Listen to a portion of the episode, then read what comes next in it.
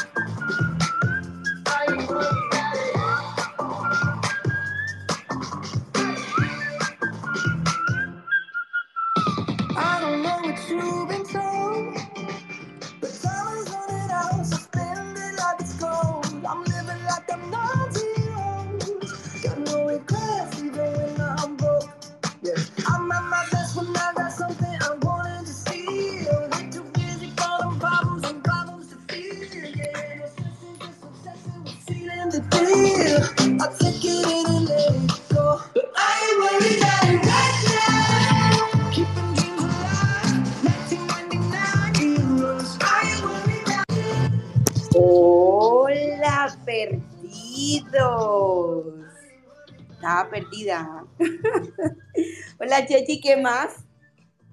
¿Me escuchas?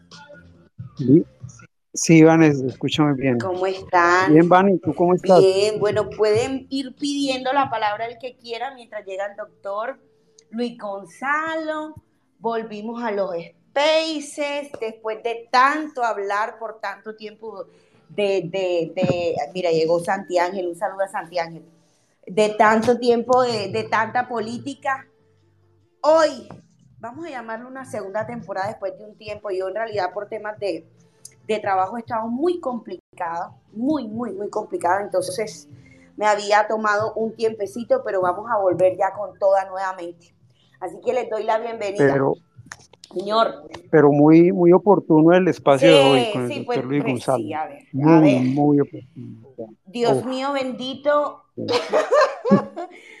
Lo que- vamos a reírnos, vamos a disfrutar, porque lo que viene es candela y bueno, como todo hay que verlo un lado positivo, porque con la doctora Corcho hay una incertidumbre grandísima. Hay personas que no les gusta para nada su nombramiento, hay otras personas que sí, que la defienden, que es una mujer muy técnica, pero lo que fue en Twitter el, el año pasado se pifió bastante. Y eso es innegable. Mm. Pero bueno, de todas maneras, yo particularmente le deseo lo mejor porque si a ella le va mal, a todos nos va mal. Doctora Elizabeth, señor Daniel, Andrea, doctor Tornado, ¿cómo están?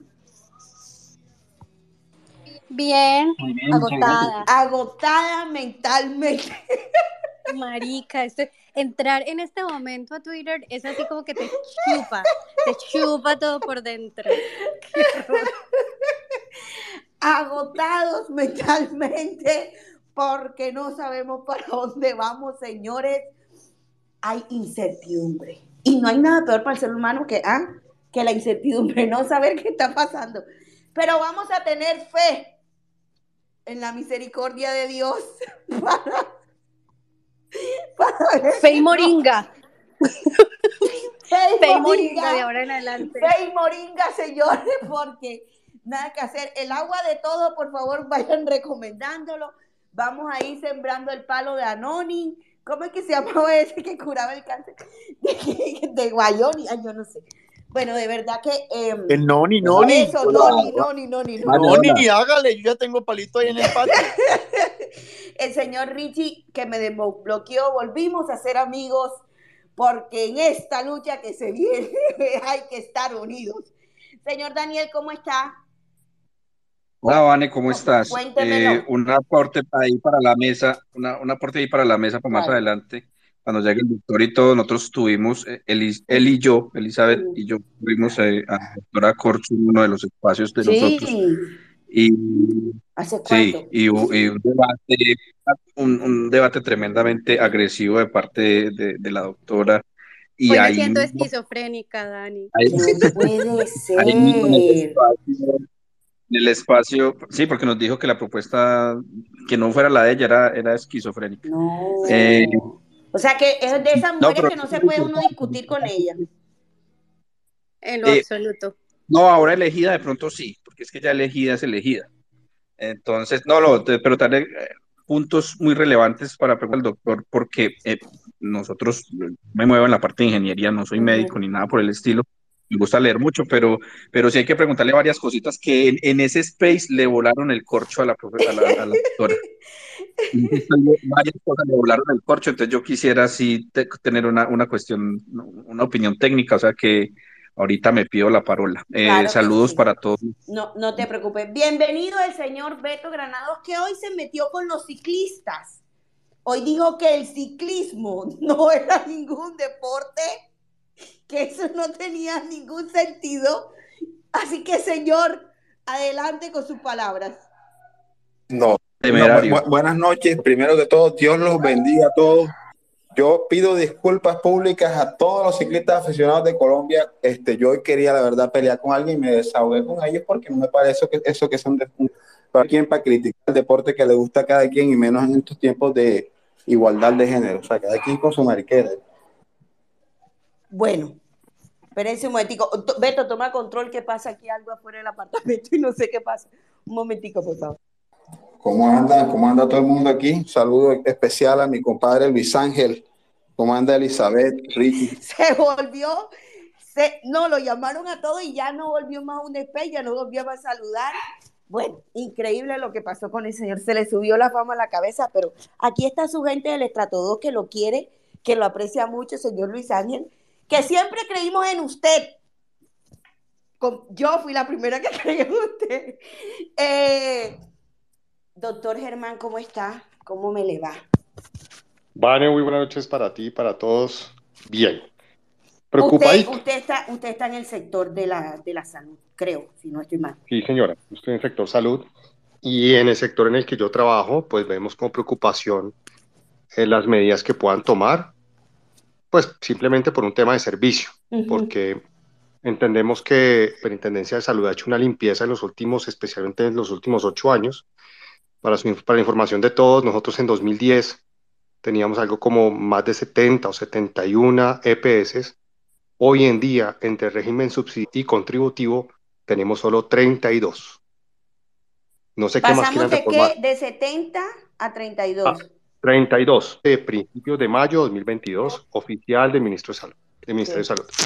Era un tema interesante hablar con el doctor Luis Gonzalo, porque eh, me parece que, que en, en ese, en ese escenario el, el- eh, el Ministerio de Salud ha hecho lo propio a través de su, la superintendencia en reducir o cerrar o intervenir EPS que no funcionan. Sí. Entonces, mm, mm, yo la pregunta que, que seguramente le haré si tengo la oportunidad es decirle, venga, ¿usted cómo ve que va a implementar este nuevo gobierno los cambios? Creería yo, me atrevo a decir, que por, por el lado del régimen subsidiado y después se meterían con el contributivo. O sea, que van primero por el subsidiado, que, ay, Dios mío. Claro, Bueno, porque es donde el gobierno, a través de nuestros impuestos, coloca dinero para que se sostengan las EPS de régimen subsidiado.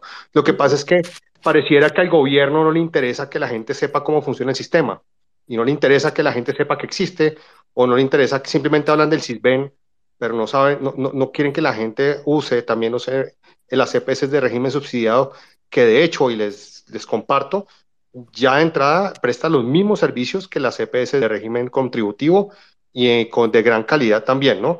Uno va a regiones eh, como por ejemplo en el Huila o, o, en el norte también, en la costa, y hay buenas EPS de régimen subsidiado que prestan servicios con tratamientos de complejidad, estamos hablando de oncología, eh, de sistema nervioso central, de diabetes, temas complejos, y los prestan muy bien. Eh, aquí hay una que, les gusta mucho, Mutual Ser. Yo Exacto, jugué en el equipo de Mutual Ser hace muchos años de voleibol, menos conozco, y mm, es de un grupo de profesores que se unieron, si no estoy mal, no recuerdo muy bien la historia, de San Juan de Pomucé, no, de San Juan o de San Jacinto, de San Jacinto. Y ellos se unieron, crearon su, no sé si en ese momento era su IPS, yo sinceramente no sé, y han creído y hoy a nivel nacional son muy reconocidas. Las empresas buenas salen adelante, las malas las castiga el mercado. A mí sí me da mucho temor es que todo quede en manos de las politiqueros de turno. Ese es el Ese es riesgo el más temor que tenemos todos en realidad. Oye, Vane, gusto saludarte. Buenas noches Doctor para todos. Richie, doctor Richie, ¿usted está en dónde? Díganos en qué parte del mundo, porque usted es un tipo viajero. Estoy en este momento en el desierto de Atacama. Estoy acá en, en un proyecto por acá interesante en el norte de Chile. Oye, Vane, pero es que, es que yo no sé por qué, después de tantos meses que explicamos tantas veces, ¿por qué ha sido tan difícil que entendamos lo que está pasando? Primero, al, a- al petrismo no le interesa que al país le vaya bien. Eso tenemos que entenderlo, porque es que el proyecto, el proyecto político que ellos tienen, que lo podemos ver planteado en, en- en lo que emulan en otros países, es apoderarse de la mayor cantidad de Estado que esa es, Mm. ese es el objetivo primario, apoderarse de la mayor cantidad de Estado posible. Y precisamente en un, en un país que tiene crisis económica es la mayor posibilidad para hacerlo. Por eso, por eso es que el, pro- el- la- la- la- el proyecto a mediano y largo plazo no es que al país le vaya bien, al contrario, es que haya una crisis económica que les permita apoderarse mucho más del Estado, porque así, obviamente, con un nivel burocrático mayor, con un nivel de contratación pública mayor, pues obviamente pueden tener una mayor capacidad de apropiarse eh, de este gran Estado.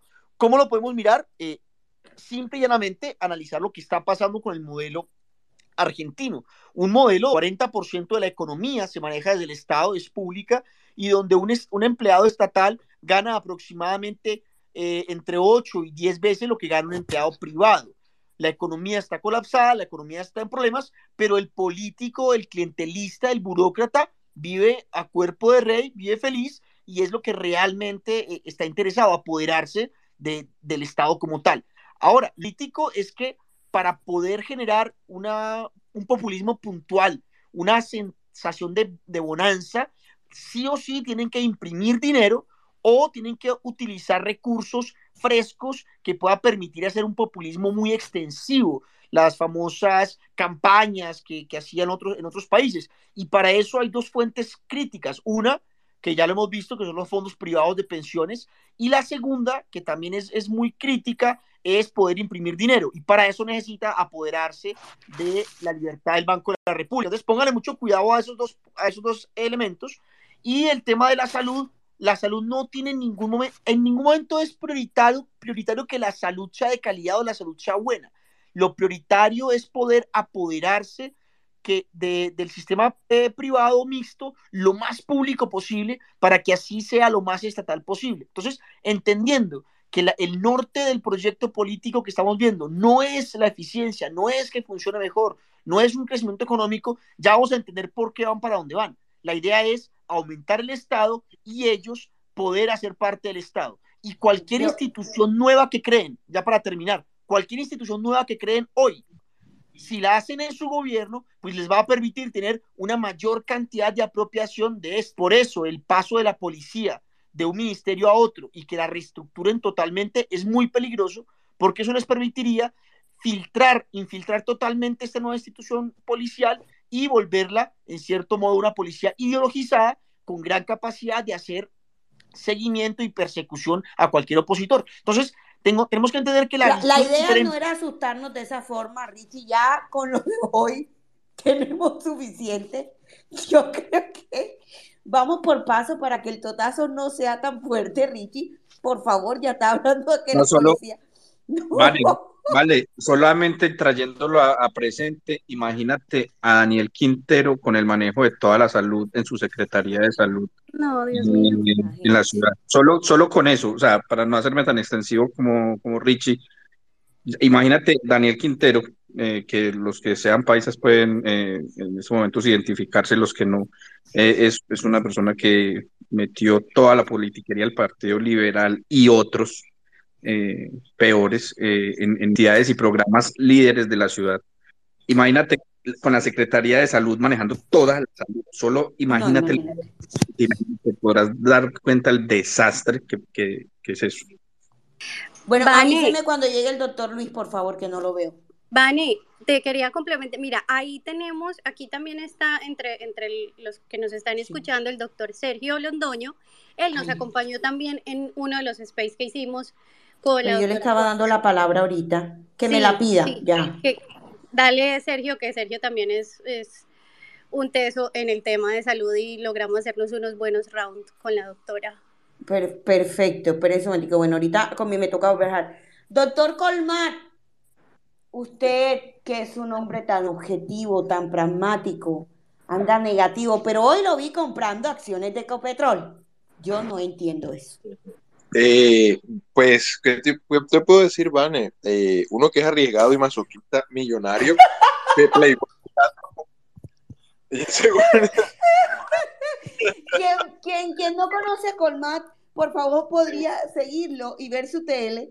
Se, desde que ganó Petro su vida ha sido una miserableza, una tristeza. Está en, está en plena discoteca rumbeando y se acuerda de Petro y se pone a llorar, pero sigue comprando acciones del país, de, de empresas del país. Lo felicito por eso.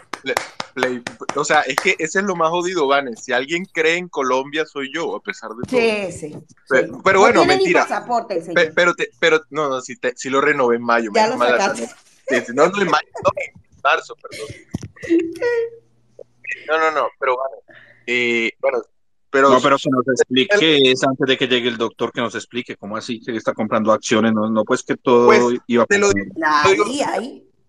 Le quitó 15 bas- millones de pesos a la novia y que vamos a invertir. este, uy, uy, uy. Así empiezan los rumores. Así empiezan los chismes. Este, no, no. Lo que pasa, Daniel, eh, eh, en, en palabras corticas, eh, en estos cuatro años se va a seguir sacando petróleo. Es Petro de presidente o no, se reelija, suspenda, lo que sea, estos cuatro años se va a seguir sacando petróleo. Eh, tengo la, la ligera sospecha de que si este, la, la guerra en Europa se recrudece, o por lo que sea, o por simplemente por, por, el, por el tropel que tiene Biden de, de, de, energías limpias, y la vaina y la, y la soba, el, el precio del petróleo más pro- es más probable que tienda a subir que tienda a bajar. Lo ideal para el mundo sería que bajara. Ahí está el profe Inversa diciendo, ya está el salvaje de Colman hablando de temas que no sabe. Pero lo ideal, lo ideal para el mundo es que tuviéramos... Ya llegó el profe, ya, ya llegó el doctor, ya llegó el doctor. Me toca comenzar a bajar, señores, pero yo lo vuelvo a subir. Le, Dale. se lo prometo que yo lo vuelvo a subir. Pero me digo. Y llegó también el profesor eh, Tropicalia que me va a acompañar el día de hoy como co-host. Profe, pero un momentico, le doy la palabra. Y permítame un momento aquí. ¿Dónde está el doctor Luis? Doctor, ya le estoy invitando. No den palabra, porfa. Un momentico. Que, profe, que, que el doctor Luis me hace falta.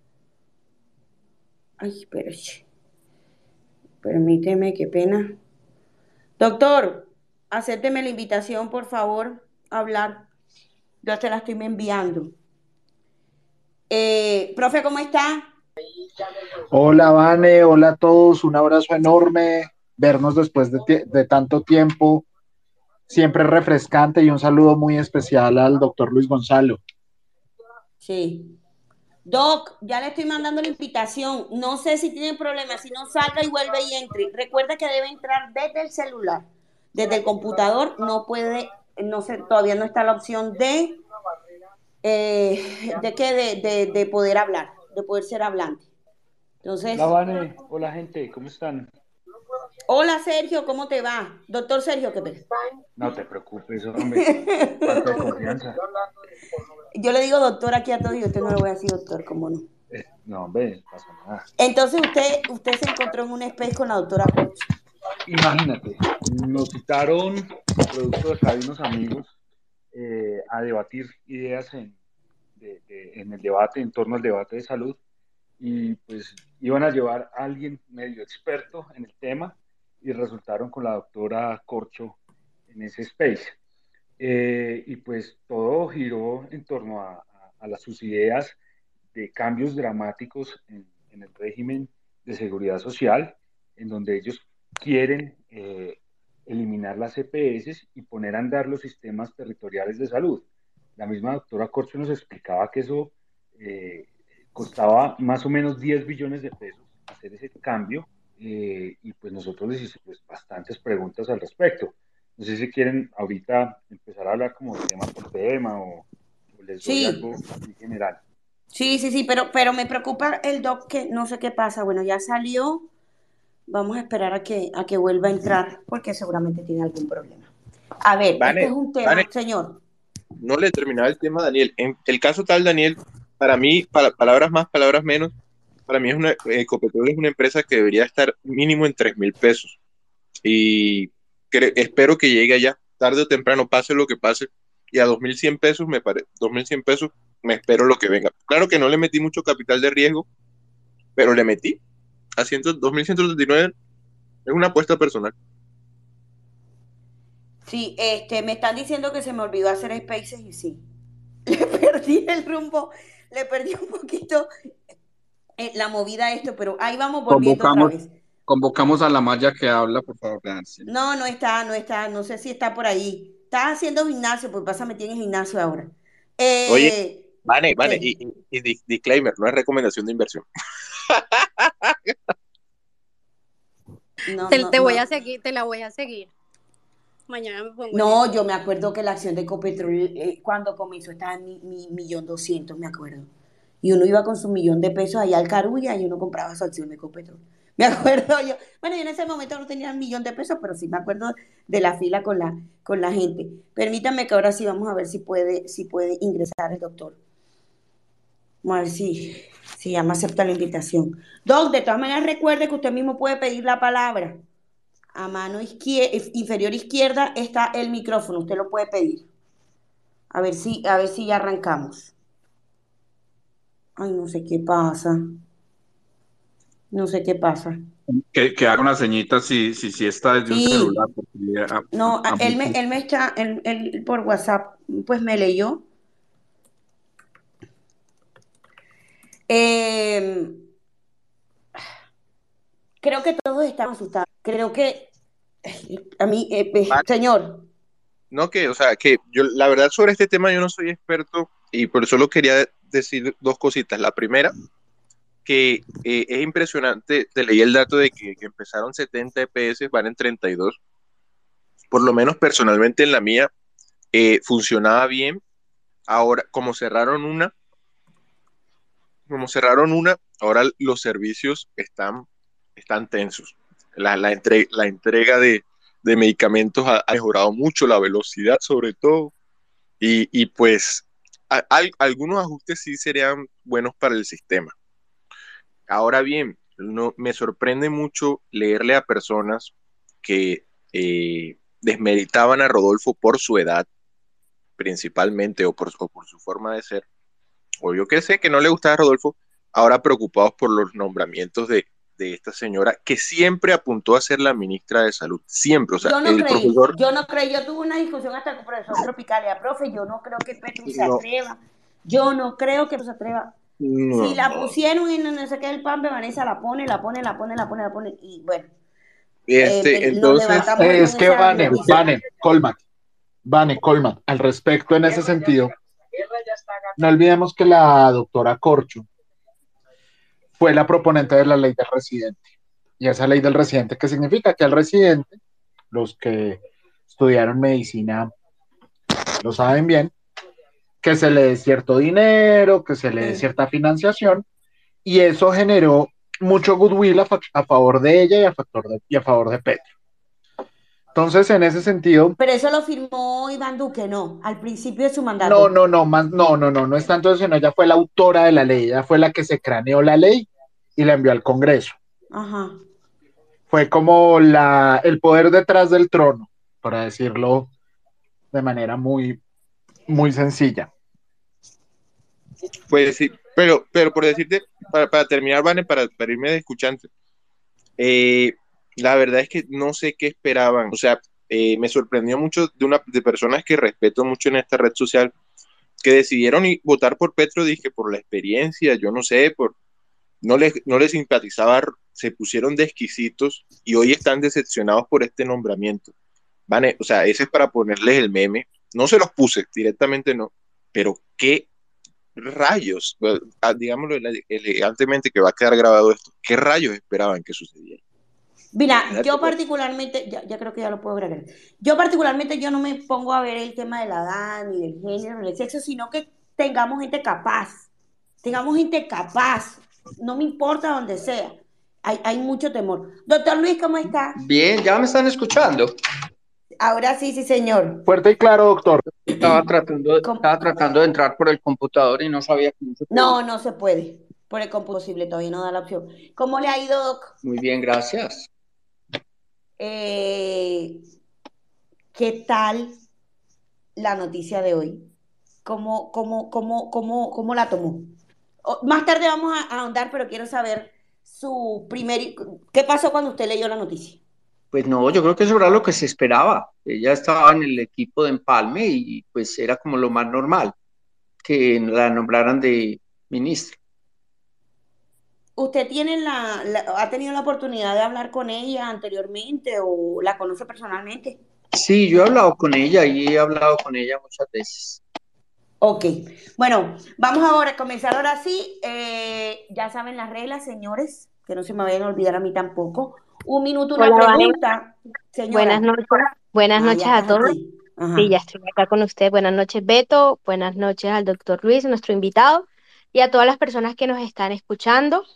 Le damos la bienvenida a este espacio de salud en las opinadoras, retomando con fuerza nuevamente todo el tema de trascendencia nacional. Antes de que Vanet dé eh, por iniciado el espacio, quiero recordarles a todos las reglas de las opinadoras. Recuerden la regla más importante, la de 1-1, una pregunta, un minuto. Vamos a tratar de ser bastante breves con eh, las intervenciones de las personas eh, que van a subir eh, y de igual forma también las respuestas del doctor Ruiz. Si se pueden ser un poquito breves para que tengamos más oportunidades de tener más preguntas. Recuerden que este espacio está siendo grabado. Las personas que no quieren salir en él o que no salga su voz, pues lamentablemente tendrá que salir del espacio. También recuerden la importancia de replicar el hashtag salud en las, en las opinadoras. Ahí vamos a estar leyendo sus preguntas.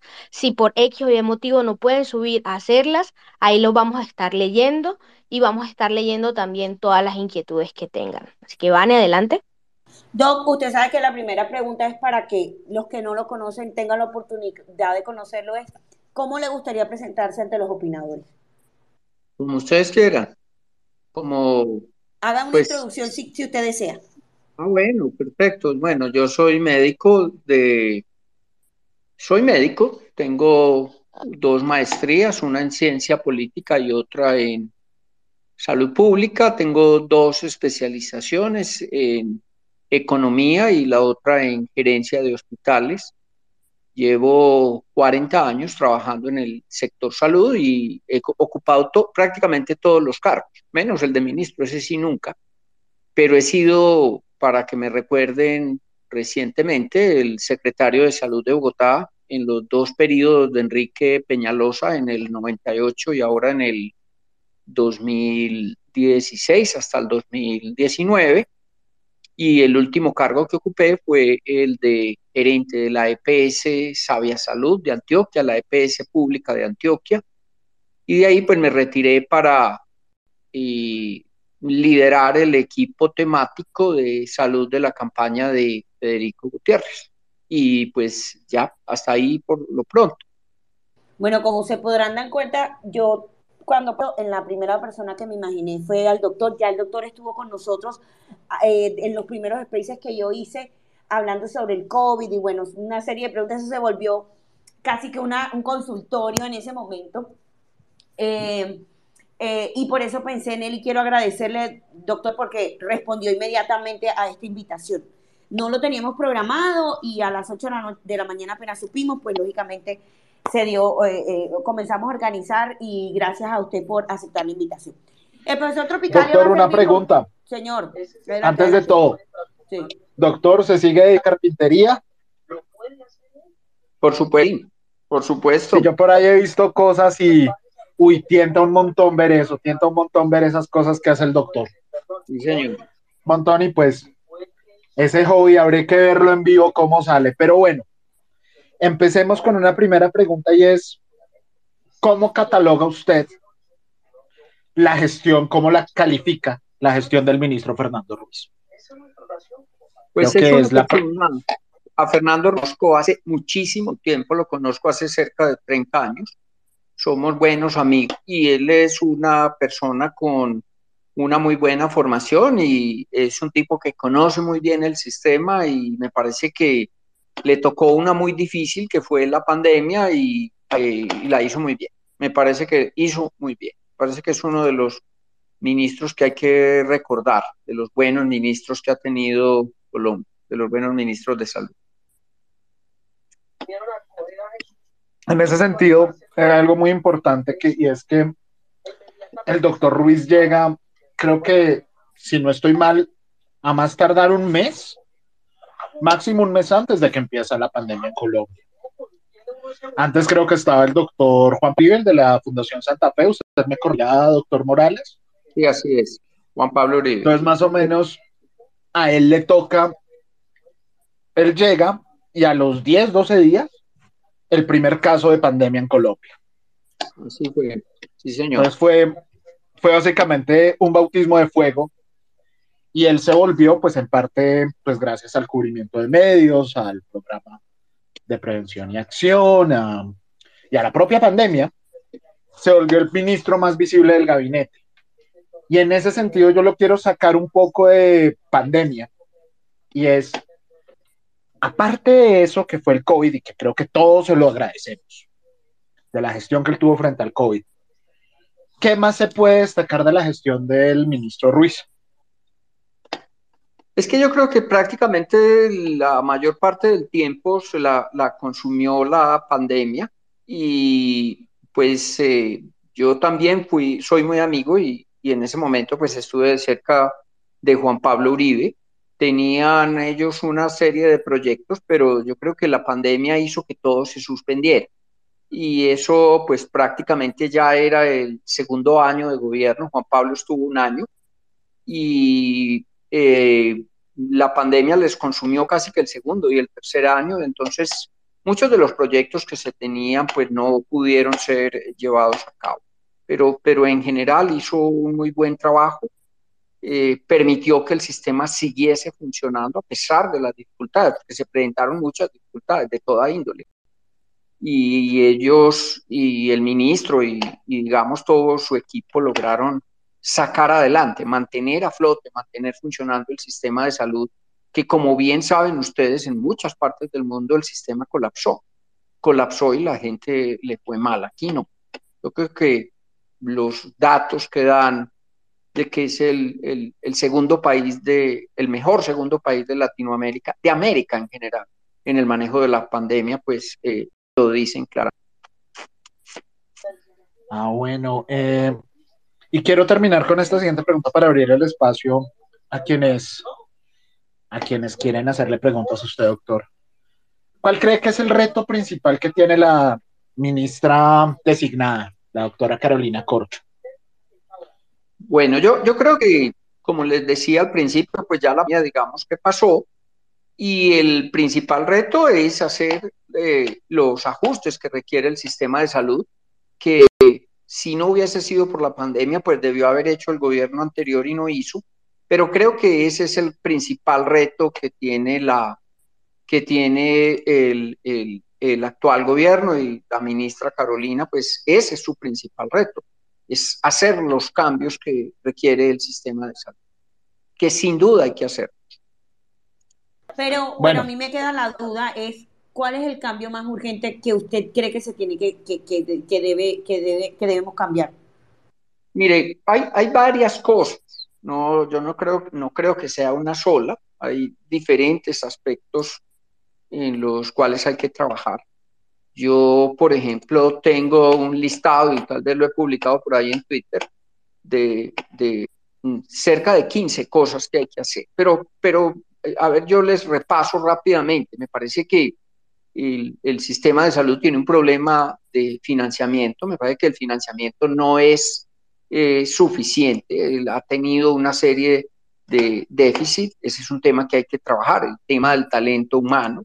Tenemos que resolver el problema del talento humano en salud. No, no se puede seguir con esos contratos de, de prestación de servicios que desconocen los derechos eh, laborales. El sistema requiere con urgencia que se avance en el tema de el sistema integrado de información, que es algo que empezó a trabajar este ministro Fernando Ruiz, pero que la pandemia no lo dejó.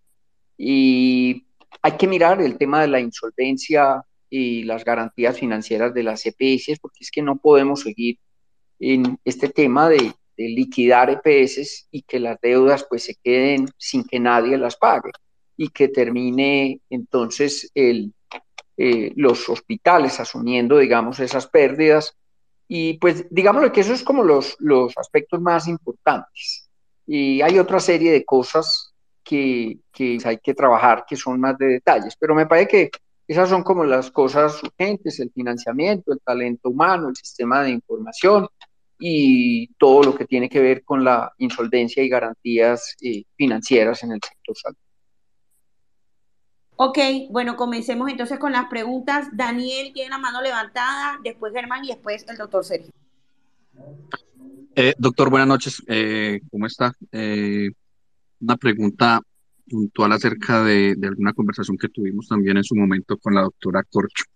Eh, ella a nosotros eh, nos expresaba de manera muy tajante que la CPS en, el, en nuestro sistema de salud simplemente cumple función de intermediario financiero, que no tiene, que no tiene ningún tipo de aseguramiento, que no, que no, que no en ningún caso como garante del, del servicio. Básicamente atacó todo el tiempo el sistema con el mismo, con el mismo argumento, que no es, si, si, había algún tipo de, comentario o de testimonio a favor de la CPS. Ella decía, eso no lo hizo la EPS, lo hicimos el resto de colombianos, todos, porque todos ponemos en un fondo común, etcétera, etcétera.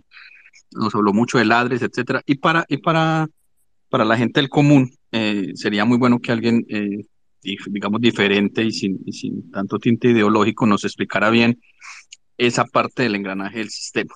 Entonces, ahí va mi, mi punto. Muchísimas gracias.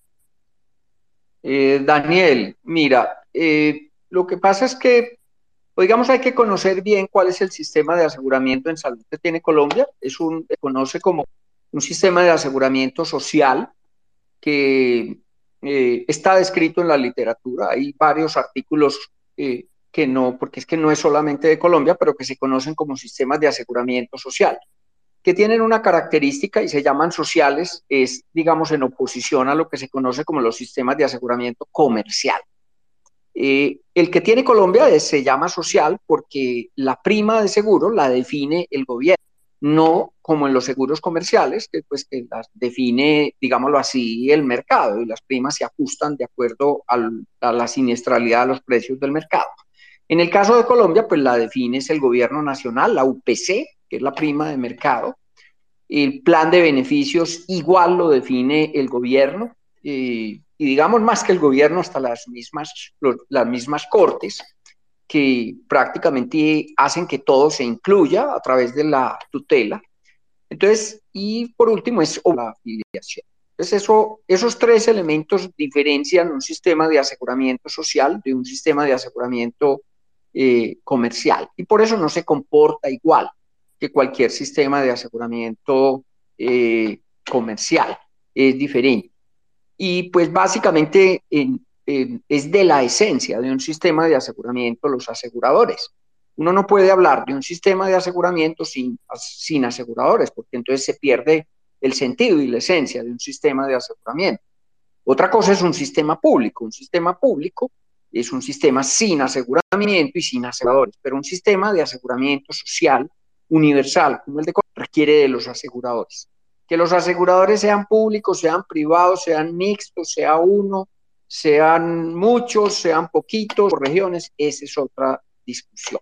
Pero básicamente el sistema de, aseguramiento es ese, en salud. Ahora en, una conversación con alguien, en, en, una discusión con alguien, decía igualmente lo mismo, que es que eh, lo que paga el sistema de salud no lo pagan las EPS, sino que lo paga cada quien de su bolsillo. Y pues claro que eso es así, tiene razón, o, o de su bolsillo o de los impuestos, es verdad. y le ponía el ejemplo de los seguros de carros. Y es que pues al final las compañías aseguradoras de carros pues te pagan el, el daño de tu carro y eso no lo pagan del, del bolsillo de ellas, eso lo pagan de, de, lo que paga todo el mundo a través de las primas. Y eso es así, es así como funcionan los sistemas de aseguramiento. La, la intermediación financiera es una de las funciones, y es parte de las funciones de, de un asegurador. En salud, los aseguradores cumplen otras funciones que no es solamente decir una intermediación, pero la intermediación es necesaria, porque la intermediación es una manera de financiar y de, una, de, forma más equitativa la prestación de servicios. Eh, el mismo ejemplo, es como decir que las aseguradoras de carros entonces se deben acabar y que, cada quien le pague directamente a los talleres. Entonces habrá gente que no va a tener con qué pagar. Y el caso de la salud es igual. Si yo digo que es que entonces acabemos con el asegurador o con el intermediario financiero y que la gente vuelve y pague directo, o en este caso el Estado le pague directo, pues esto lo que va a terminar generando es eh, un problema mayor. No es solamente intermediación financiera la que hacen los aseguradores. Bueno, sigue Germán, se prepara serio. Muchas gracias, Vane. Doctor Luis Gonzalo, un placer escucharlo y saludarlo. Eh, eh, entendiendo, uno de los, voy a dividir esto en dos partes rapiditas, pero no solamente voy a hacer una pregunta. Por un lado, uno de los trabajos que también hizo el ministro Fernando Ruiz también fue actualizar el PBS, que era el antiguo Plan Obligatorio de Salud, y que es una gestión que se viene haciendo hace 10 años también. Es importante que lo tengamos en cuenta. El gobierno, a través del Ministerio de Salud, ha ido constantemente actualizando, que es muy difícil, solamente creo que se ha logrado dos veces, pero hay una otra forma actualiza el Plan Básico de Salud, que es lo que llamábamos anteriormente el Plan Obligatorio de Salud. Y por otro lado, eh, veo, veo que en las propuestas o en el plan que tiene la, doctora Corcho, está hablando de, centros de atención primaria en salud, que es como más o menos colocar un, como un plan barrio adentro de lo que tienen en Venezuela. Tiene uno acceso a, a un médico eh, general primero y ese médico general uno lo remite directamente al hospital con la especialidad. Es como, como la ruta en la que uno entiende que podría estar reemplazándose el servicio de la EPS con la IPS a la clínica y aquí tendrían ese centro de atención primaria en salud con un médico general que te manda a la clínica. Entonces, eh, doctor, la ha presentido, en caso que se pudiera hacer eso, porque lo, no sé qué tan fácil es hacerlo, ¿cuánto tiempo le podría tomar al gobierno llevar al cambiar de sistema la EPS que tenemos actualmente, EPS, IPS, Centro de Salud y alrededor de todo lo que hay alrededor de eso, a un sistema donde tengamos un centro de atención primaria que después lo remita uno a una clínica? Muchas gracias. Oh, eh, Germán, yo creo que aquí hay dos cosas. Eh, los centros, digamos, de atención básica o de atención primaria, centros que son necesarios y es donde es en una tarea que ha hecho mucho el, el, el, sistema público de salud, especialmente en la mayoría de los municipios. Hay niveles de complejidad, el primero es ese, el, el centro básico, y el otro, pues ya en los hospitales de segundo o los hospitales de alta complejidad, a donde se remiten los pacientes. Todos los sistemas pues funcionan de esa manera, prácticamente todos los en el mundo. No es que libre acceso, de que la gente pueda ir cuando quiera a cualquier hospital y por cualquier cosa. Si eso fuera así, la gente no pasara primero por un médico general, por un centro de atención primaria, pues entonces todo el que le diera dolor de cabeza dolor de estómago, entonces se iría para la Fundación Santa Fe en Bogotá y congestionarían y eso haría, digamos, un, un manejo irracional, digámoslo así, y un manejo poco eficiente. Lo segundo que mencionas es lo de lo que se ha mencionado de eliminar las EPS. Yo, francamente, lo, lo veo muy complejo, muy difícil, y les voy a dar tres razones para, por lo que yo pienso que va a ser muy difícil. Lo primero es pensar que si con lo que hemos sabido de eliminar una sola EPS los traumas que se generan para los pacientes que quedan durante un tiempo. Yo no me imagino cómo van a ser entonces para eliminar la totalidad de las EPS. Y mm, máxime si no se tiene listo con que las van a reemplazar. Por eso, por eso me parece que no es del todo correcto decir que las EPS solamente hacen intermediación financiera y creer que es que entonces las EPS reciben la plata del gobierno y se la pasan a los hospitales. Entonces, con una lógica simplista se dice, pues ahorrémonos la EPS y que el Estado le pase directamente la plata a los hospitales. Eso no es así. Si eso fuera así tan fácil, y pues planteado de esa manera, pues sería muy fácil o sería mucho más fácil reemplazar. Pero las EPS, primero hay que pensar quién eh, las va a reemplazar y yo no veo que eso lo tengan claro. No solamente no lo tienen claro, sino que es algo que implica una gran transformación del Estado. Dicen que es que las secretarías de salud eh, van a asumir esa función de organizar la red, de contratar la red, de pagarles, de eh, mm, organizar el tema de citas, etcétera. Eso no es tan fácil. Y eso que se puede hacer, pues sí, se puede hacer, pero eso les va a tomar un tiempo largo, eso les va a tomar una gran inversión, que yo no creo que eso se hace tan fácil. O sea, construir la institucionalidad de las EPS le costó a Colombia 10, 15 años, no creo que lo vayan a hacer. Y el problema es que si uno suspende unas entidades sin tener las otras listas, quien paga las consecuencias es el, el paciente. Y ahí se generaría un caos. El segundo elemento es que mm, si van a liquidar las EPS y se dice en palabras de ellos mismos de que las EPS le deben a los hospitales 15 billones de pesos, 15 o 18, algunos dicen que 12, ¿de dónde van a sacar la plata para pagar eso? Si las van a liquidar juntas, ¿de dónde va a salir esa plata? Las EPS no tienen, y, como es sabido, no tienen ese patrimonio para respaldar una deuda de semejante tamaño.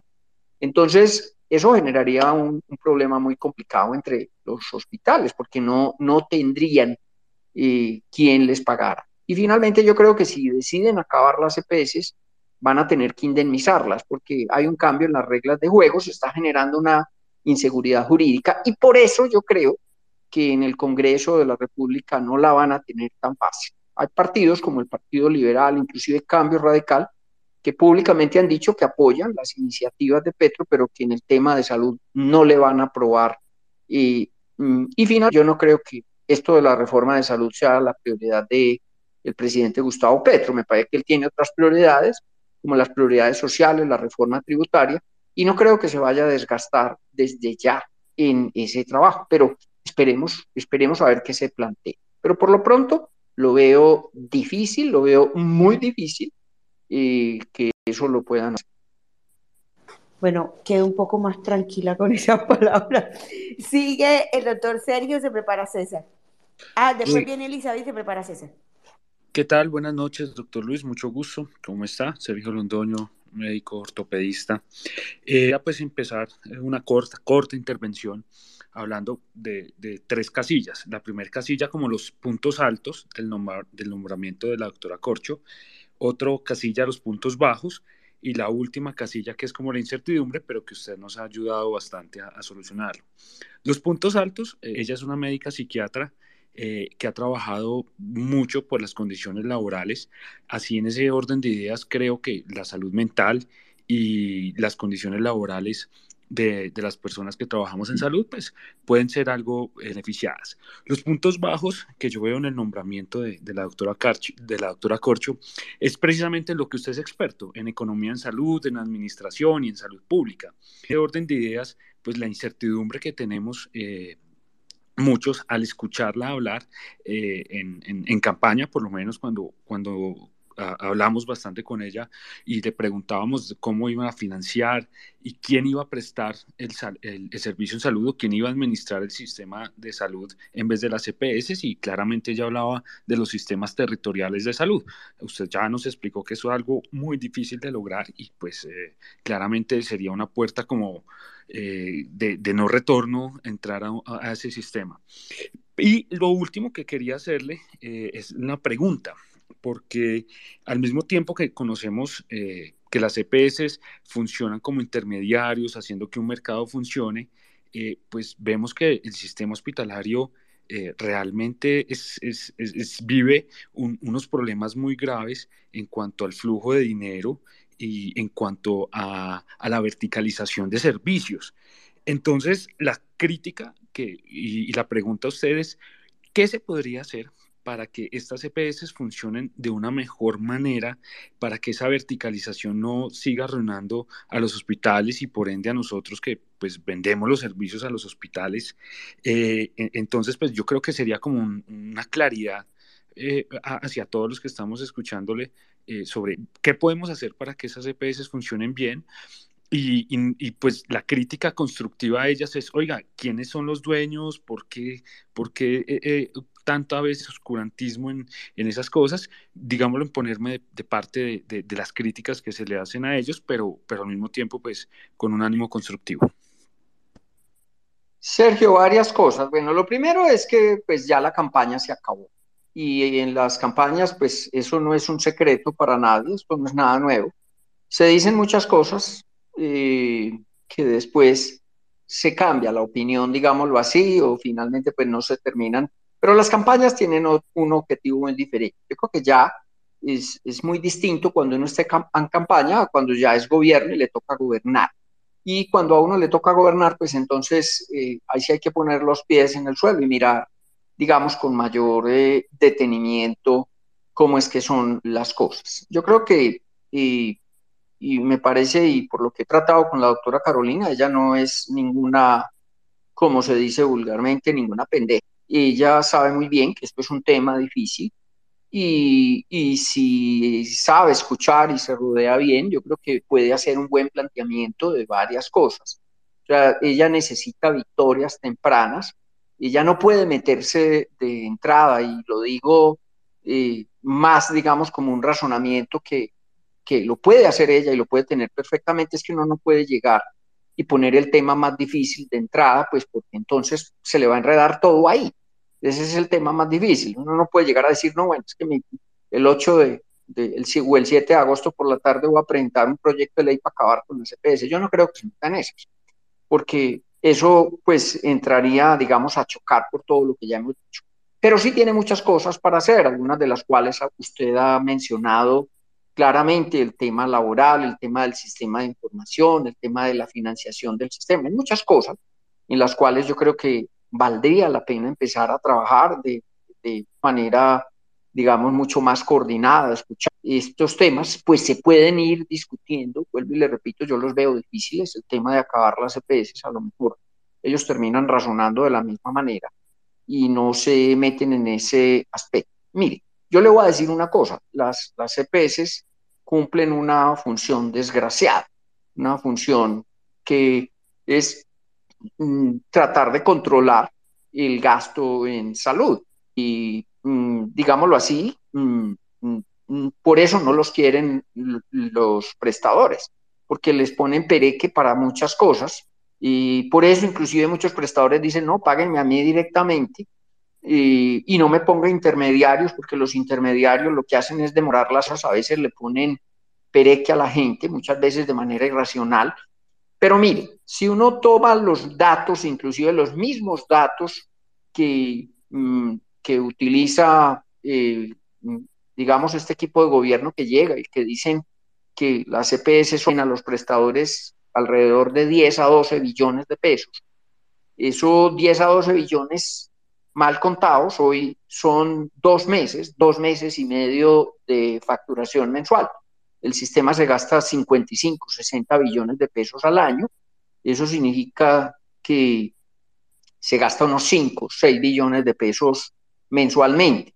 Eso significa que las EPS hoy le deben a los prestadores dos meses, que les están pagando a 60 días. Eh, y mm, yo los invito a que ustedes miren cualquier otro sector de la economía eh, comercial o de este estilo, eh, a cuánto están las carteras. A ver si, si uno puede decir que una cartera eh, de 60 días es una cartera morosa o es una cartera mala, no. Para la mayoría del sector industrial y comercial, 60 días es un buen tiempo. Lo que pasa es que sí tienen razón en el sentido de que muchas veces esa plata pues es plata muy vieja que no la pagan. Pero hay muchas EPS, especialmente las EPS más grandes, que eso se conoce como cartera corriente. Yo que estuve en una, de gerente de un EPS, es muy difícil inclusive pagarle a un prestador por debajo de los 60 días. Y, y le voy a explicar por qué. Pues porque la facturación se recibe y el paciente lo empiezan a atender hoy, para que usted tenga en cuenta, y la facturación se presenta al final del mes. O sea, ya va un mes después de atendiciente y luego pues la EPS entre recibir las, las facturas, hacer el proceso de auditoría, de chequeo, se puede tomar y otro mes. O sea, ahí están los dos meses, donde básicamente se gasta uno, porque eso es imposible que eso sea inmediato. Que hay maneras más eficientes para hacer eso, sí las hay. Y que hay formas eh, más eficientes y menos engorrosas que generen menos barreras de acceso para atender a los pacientes, sí las hay. Por supuesto que las hay. Y, pero, pero no, eh, no, no, no hay que decir que es que eso se resuelve con las EPS, me parece, eh, acabando las EPS, me parece que eso no resuelve el problema. Eso empeora el problema, me parece que el Estado es y ha demostrado ser mucho más ineficiente. De pronto los que recuerdan el Seguro Social, los que recuerdan los famosos paquetes de mil, que le entregaban mil pacientes el Seguro Social a un grupo de prestadores y se demoraba seis, siete, ocho meses, hasta más, para pagar y a veces ni pagaban, después de lo que hacían en, todos esos procesos de auditoría. Esos son temas que hay que discutir eh, sin ninguna duda, que hay que discutir, que hay que plantearlos, hay que ponerlos sobre la mesa, pero no creo que eso sea el motivo para decir que hay que acabar con el sistema de aseguramiento. Y no me imagino, yo no creo que vayamos a volver algún día a un sistema donde se le pague directamente a los hospitales. Yo no creo que allá vamos a volver. Esperemos que no. Ahora sí, Elizabeth, se prepara César y después Kevin. Por favor, hacen la manito para hacer la pregunta. Gracias, Dani. Eh, doctor Luis, doctor Sergio, muy buenas noches. Eh, en parte ya Germán hizo, hizo parte de la pregunta que, que yo quería hacer, pero yo veo un gran problema en este momento en nuestro sistema de salud y es que hemos venido disminuyendo el número de EPS, pero el número de afiliados ha seguido creciendo. Yo creo que eso es un punto importante que se debe considerar cuando hablamos de tal vez una reforma o más bien una mejora, como lo veo yo, al sistema de salud actual. Creo que hay que tomar las lecciones aprendidas del sistema y precisamente a partir de ahí empezar a construir. Yo no estoy de acuerdo en lo absoluto en que se, en que se suprima como tal la función de las EPS, porque tal cual como lo decía el doctor Luis, es que no es solamente el de asegurador o, de, o, ese ente que financia, sino que es la parte administrativa, o sea, toda la parte operativa, ¿quién la va a asumir? ¿O qué ente, qué entidad dentro del gobierno la va a asumir? Entonces, se habla de las secretarías, sí, pero entonces las secretarías van a, van a hacer que van a inyectar capital para crecer también y poder absorber toda la gestión administrativa que hoy en día ejercen las EPS. Es como la primera pregunta que yo tengo que todavía mm, creo que no tenemos esa respuesta. ¿Quién va a ser? Como bien lo decía el doctor Luis. Y a partir de ahí, creo que viene, viene como esta otra pregunta que a mí me surge precisamente de, la, de, la, de esta propuesta de las AEPS o de los centros de atención primaria. Y es que una vez se suprime esa función de las EPS y supongamos que pasa a manos de los politiqueros en las secretarías de salud a nivel de territorio, ¿sí? vamos a tener entonces unas IPS, pero al mismo tiempo estarían invirtiendo. Entonces ahí ya estamos hablando de 10, 12 millones de la liquidación de todas las e, billones de la liquidación de todas las EPS más lo que se tiene que invertir en cuestión de eh, la nueva infraestructura o el fortalecimiento de, de, las secretarías para poder asumir responsablemente esta función de, de, administradoras. O sea, eso para mí es, póngale otros 10 billones que puedan crecer en esa infraestructura, que ya es plata nuestra. Entonces, señora. Para ya que para la, sí, ya para la pregunta. Entonces, cuando hablamos que las IPS se mantienen, y vemos entonces este, esta figura de, de, esos centros de atención primaria en salud o que en algunos casos lo han pintado como, como profesionales de atención primaria en salud. Esto no sería redundar en las funciones de la IPS y de, la, de, de, estos, de estas figuras de APS, doctor Luis. Sí, es que mire, eh, Elizabeth, eh, tú mencionas varias cosas que son pues importantes. Que eh, digamos, hay dos tipos de prestadores de servicios. Hay unos prestadores de servicios que se dedican básicamente a atender la enfermedad, que son los hospitales de mediana y alta complejidad, digamos los prestadores que hoy en, en la misma ley se conocen como los prestadores complementarios. Y hay una serie de prestadores que son los prestadores básicos, que tienen una función de hacer promoción, de hacer prevención, de hacer búsqueda activa, diagnóstico temprano. Entonces, esa es parte de la función que deben asumir y deben tener una muy buena coordinación con las EPS para poder hacer una, una buena promoción y prevención. Eh, y en ese sentido, pues los prestadores primarios son fundamentales, no solamente para eso, sino para que el paciente pueda hacer un flujo ordenado, digamos, en la prestación de servicios, lo que yo les mencionaba ahora. No puede ser que entonces cualquier paciente va a ir a cualquier lugar y por cualquier cosa, porque entonces terminan congestionando qué es lo que sucede hoy con los servicios de urgencias. Pero vea, yo les pongo un ejemplo del caso de Bogotá más. El caso de Bogotá y que lo conozco muy bien. Bogotá pues tiene una Secretaría de Salud y, y, no puedo hablar mal de la Secretaría de Salud de la cual yo fui, he sido secretario en dos oportunidades. Es una entidad pública, pero precisamente por eso es que les digo que la conozco muy bien y que sé que no tiene la capacidad, o por lo menos que le toma mucho tiempo y, mucho, y mucha inversión para poder asumir las funciones de una EPS. Bogotá igualmente tiene un EPS, Capital Salud, es una EPS pública, pero esa EPS eh, afilia eh, a un millón de personas en Bogotá, un millón, el 15% de la población total de Bogotá. Y, tiene esa EPS unos 600, 700 empleados. Entonces, eh, imagínense ustedes que entonces la EPS en ese sentido pasaría a ser una dependencia de la Secretaría de Salud. Y uno dice, sí, está bien, vamos a crear una dependencia dentro de la Secretaría que se va a llamar EPS o va a asumir las funciones de la EPS. Pero entonces habría que multiplicarla por, por siete. Mm, tendríamos que contratar ya no 800 funcionarios, sino eh, unos 4.800, 5.000 más. Eso requeriría una serie de inversiones. Eso no es tan fácil como decir que yo voy a nombrar eh, cuatro mil, cinco mil personas de un día para otro, que voy a tener los edificios, que voy a tener los equipos, la experiencia. Eso no se hace tan fácil. Entonces, esa es una transición que yo la veo muy compleja, supremamente compleja, que eso, pues sí, que se puede hacer, se puede hacer, pero eso toma mucho tiempo montar toda esa institucionalidad y eso lo que generaría, vuelvo y repito, es un caos en la atención. Entonces, para mí no es claro esa propuesta de que sean las secretarías de salud las que asuman esas funciones, no tienen la, capacidad.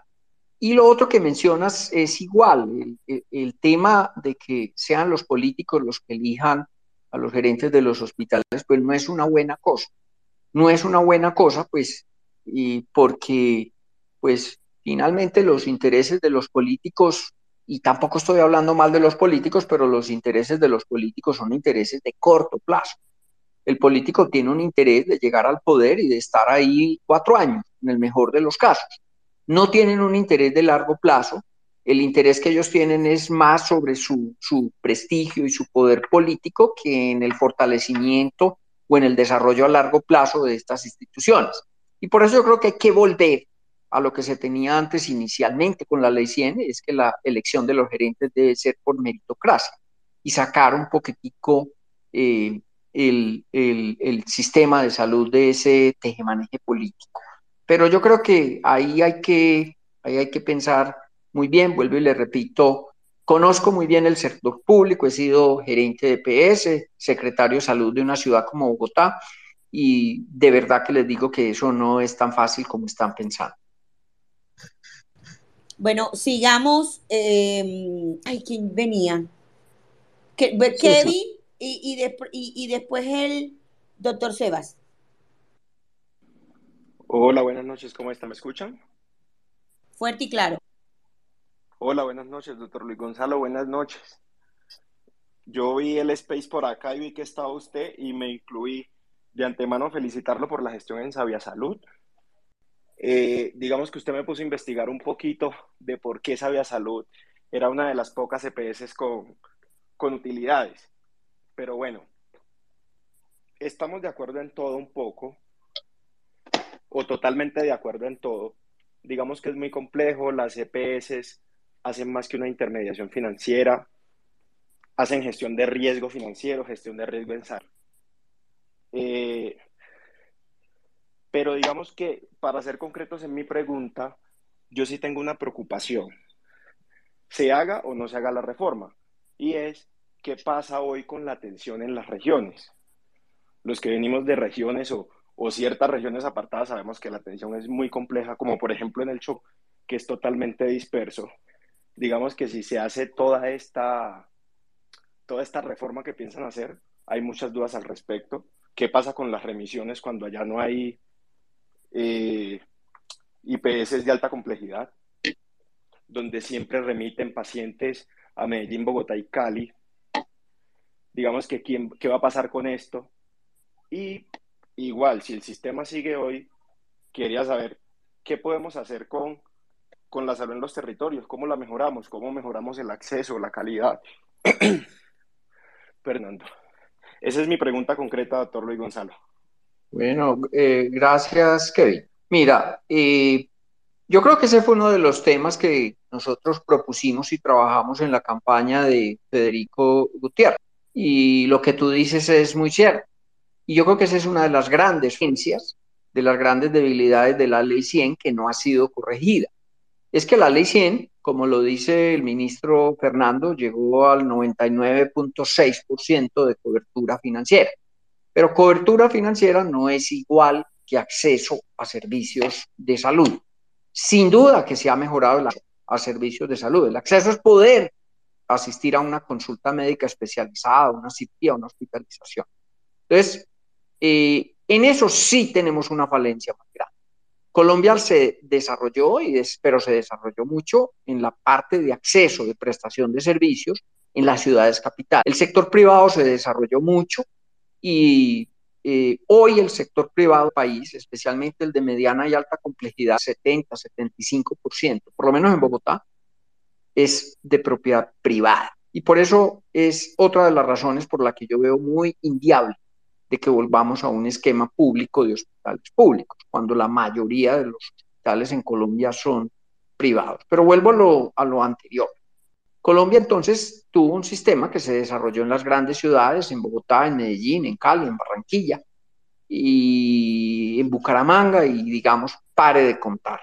En el resto del país y no lo fue así y hay muchas ciudades intermedias y regiones de Colombia donde el sistema es un desastre total. La región pacífica eh, es un desastre, incluido eh, arranque por las ciudades capitales, arranque por Quito, siga por Buenaventura, Tumaco, y siga dando la vuelta hacia eh, mm, mm,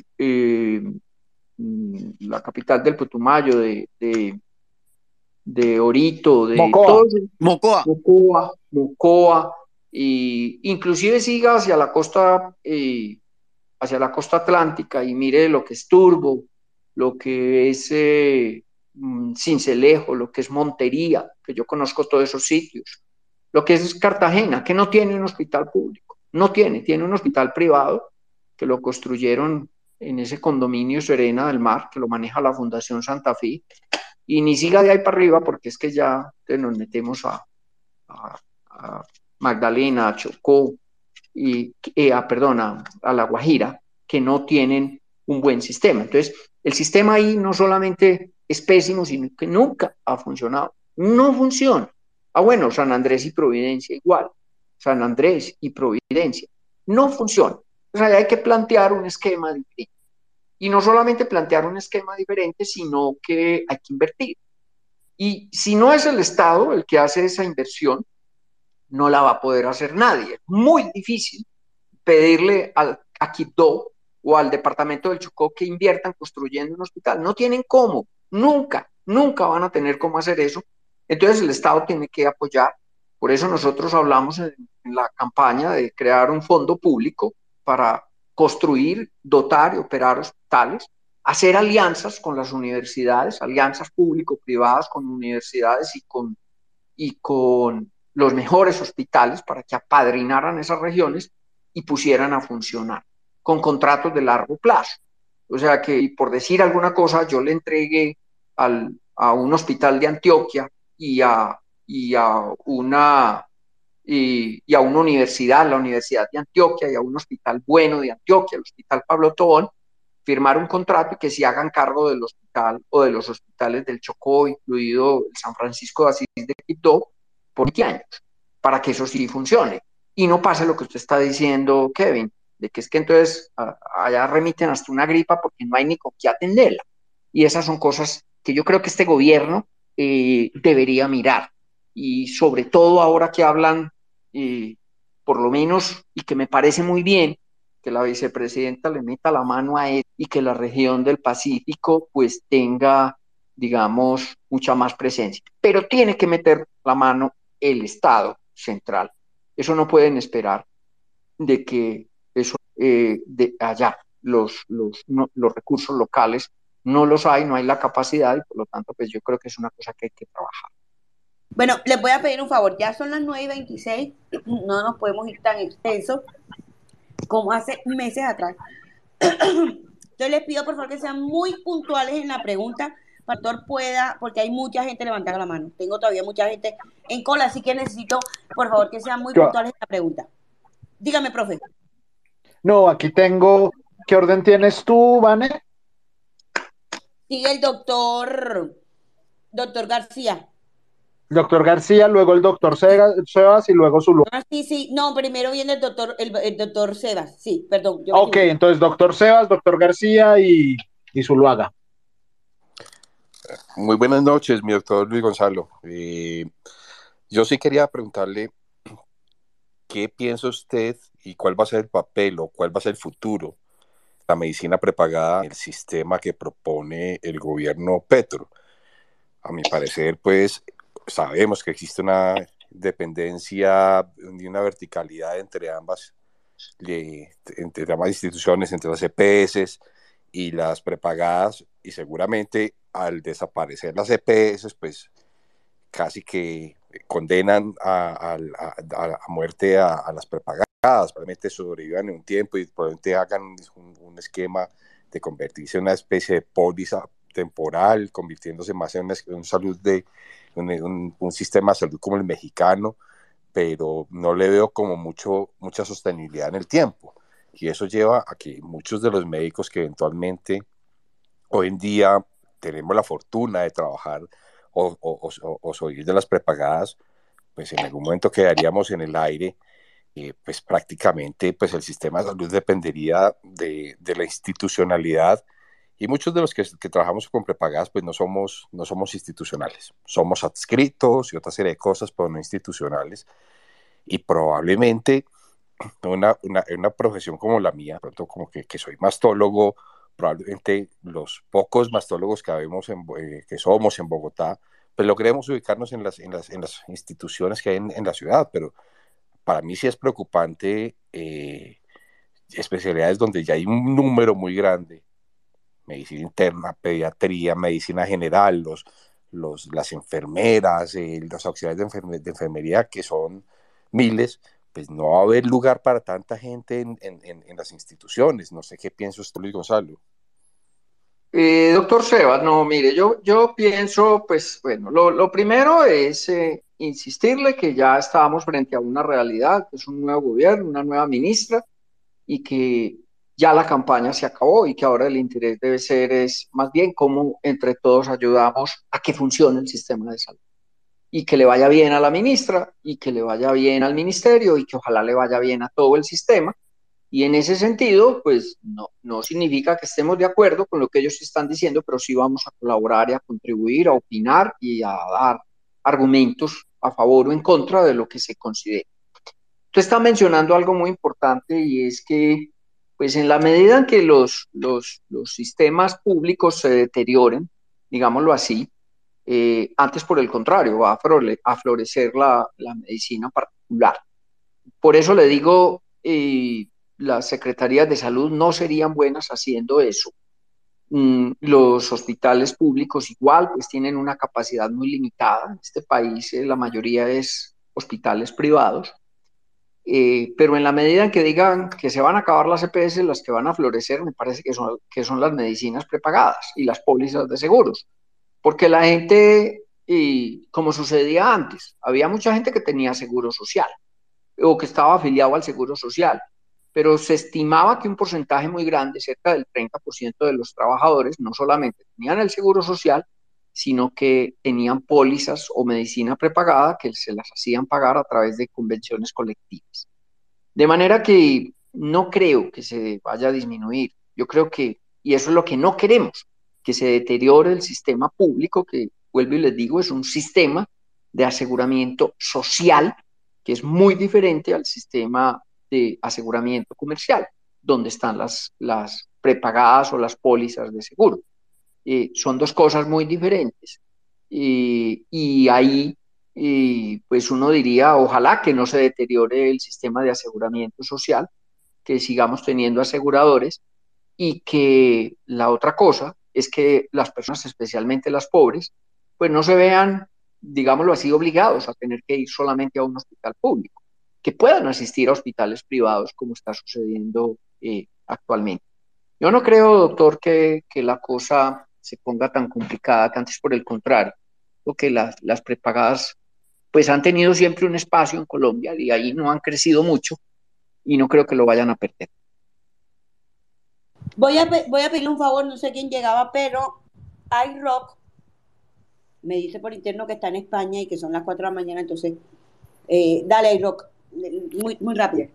Muchísimas gracias por atenderme.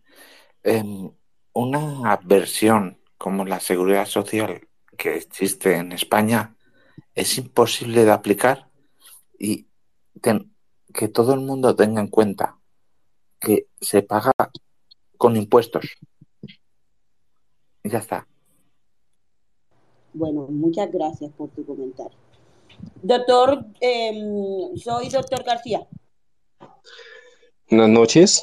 Eh, yo me conecté un poquito muy tarde a este, este space porque precisamente venía de mi trabajo, pero quería preguntarle al doctor Luis Gonzalo cómo eh, se podría hacer desde el punto de vista de la parte educativa, cómo integramos a las universidades en la formación de nuevas empresas vinculadas al sector salud y cómo desde el gobierno se podrían implementar medidas para, para incentivar la creación de más, de más empresas. Yo vi con mucha preocupación en este, durante este gobierno que se daban exenciones tributarias a diferentes sectores, pero el sector salud quedaba muy, muy, muy rezagado, es como si no fuera, como si no fuera importante. Yo, yo sí que creo que la solución para mí es que esos problemas de las regiones que me bien mencionaban ahorita se pueden solucionar con más iniciativa de origen privado acompañado de un fuerte acompañamiento público. Me explico. Si, si no hay tantas empresas eh, digo, perdón, si, si, digamos, si se generan más exenciones tributarias para la formación de nuevas empresas, se podría generar una mayor cantidad de empleos y se podría, digamos, fortalecer el sistema público-privado en las regiones. Pero con este gobierno, con este, este gobierno que ingresa, pues yo veo esa, esa preocupación porque dentro de su plan de gobierno, eh, eliminar las exenciones tributarias para las nuevas empresas está a la orden del día y generar empresas nuevas en el sector salud o iniciativas privadas en el sector salud va a ser un, va a ser un poco más complejo. Doctor Luis Gonzalo, ¿cómo se podría integrar?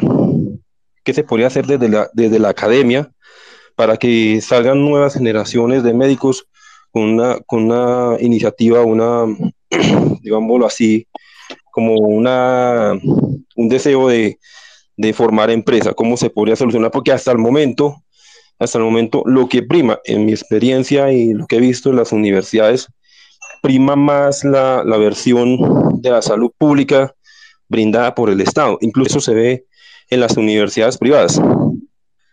Esa visión de la, la, visión de Almata. De hecho, yo tuve la oportunidad de conocer a, a Carolina Corcho, eh, asistía a muchas de sus reuniones en las, las, que ellas hacía, y ellos son más de la visión de Almata. Y esa visión de Almata me parece muy preocupante, muy preocupante porque se ve el, el, derecho a la salud como brindado por el Estado y entonces el Estado cubre todo y el Estado asegura todo y cualquiera puede ir a consultar por cualquier bobada y el Estado se lo tiene que asegurar y se lo tiene que cubrir.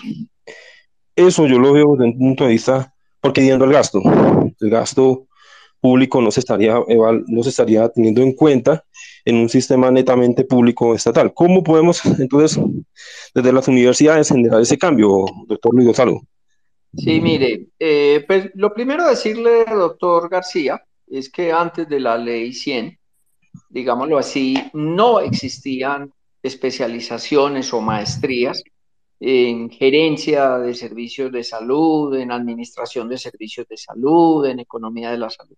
Esas son cosas que generaron, y se generaron a partir de la ley 100 y que igualmente pues ha sido importante, eso ha permitido un crecimiento muy importante del sector salud en Colombia, que no hay que desconocer, especialmente en el sector privado, también en el público no con la misma velocidad y proporción, pero también ha crecido en el público.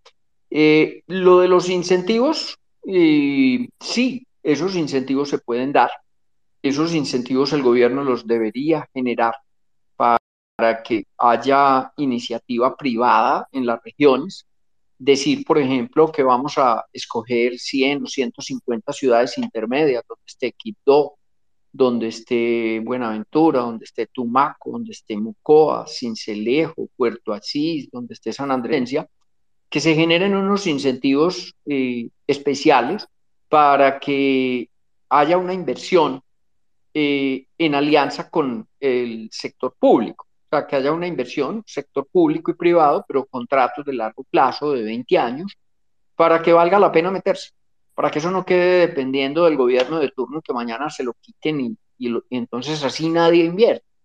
Yo creo que se pueden generar incentivos, solamente le menciono algunos que cuando yo fui secretario de salud colocamos en Bogotá y dijimos, lo colocamos en el POT, en el Plan de Ordenamiento Territorial de Peñalosa, que lo demandaron y lo tumbaron, pero les cuento los incentivos que se colocaron. Nosotros dijimos, eh, que aquella empresa vaya a invertir en salud en el sur de la ciudad, o sea, que vaya a construir hospitales o centros de salud, le dimos megavelas, y, eh, como por ejemplo las cargas urbanísticas, el área de ocupación del lote se la ampliamos, le liberamos la altura y le dimos la posibilidad de declarar de utilidad pública los lotes para que eh, los pudieran comprar a un precio, siempre y cuando construyeran en el sur de la ciudad de Bogotá, donde no hay infraestructura.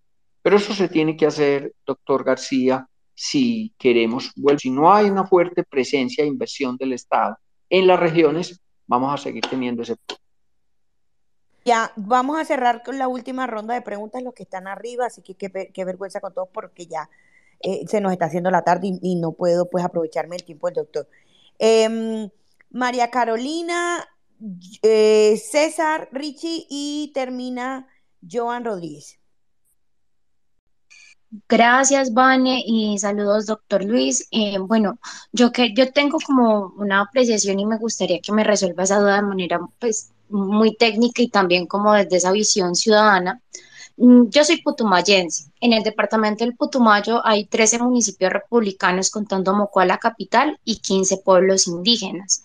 Eh, por cultura, y esto no es algo que se quede exclusivamente, como decir, eh, de, los, de los pueblos que así se reconocen, sino por cultura dentro del pueblo inclusive, y creo que muchos eh, fuimos testigos durante la pandemia también que recurrimos a las fórmulas caseras, a la receta de la abuela, y es lo que se conoce como la medicina alternativa, o bueno, nosotros lo llamamos como la medicina de los territorios, toda esta, pues toda esta línea que pertenece precisamente a las comunidades y que en estas regiones, por ejemplo, donde más se ha acentuado el conflicto económico, que también tiene mucho que ver y está muy asociado a temas de corrupción y esa corrupción enlazada no solamente a, lo público y por la mala concepción que se tiene de los políticos, sino porque la política está atravesada por una vena de violencia y de otro tipo de cosas muy fuerte que impide, como decir, el, desarrollo estructural de las regiones eh, sí, y cabe también que son estas comunidades las quienes más se ven afectadas, una posibilidad de,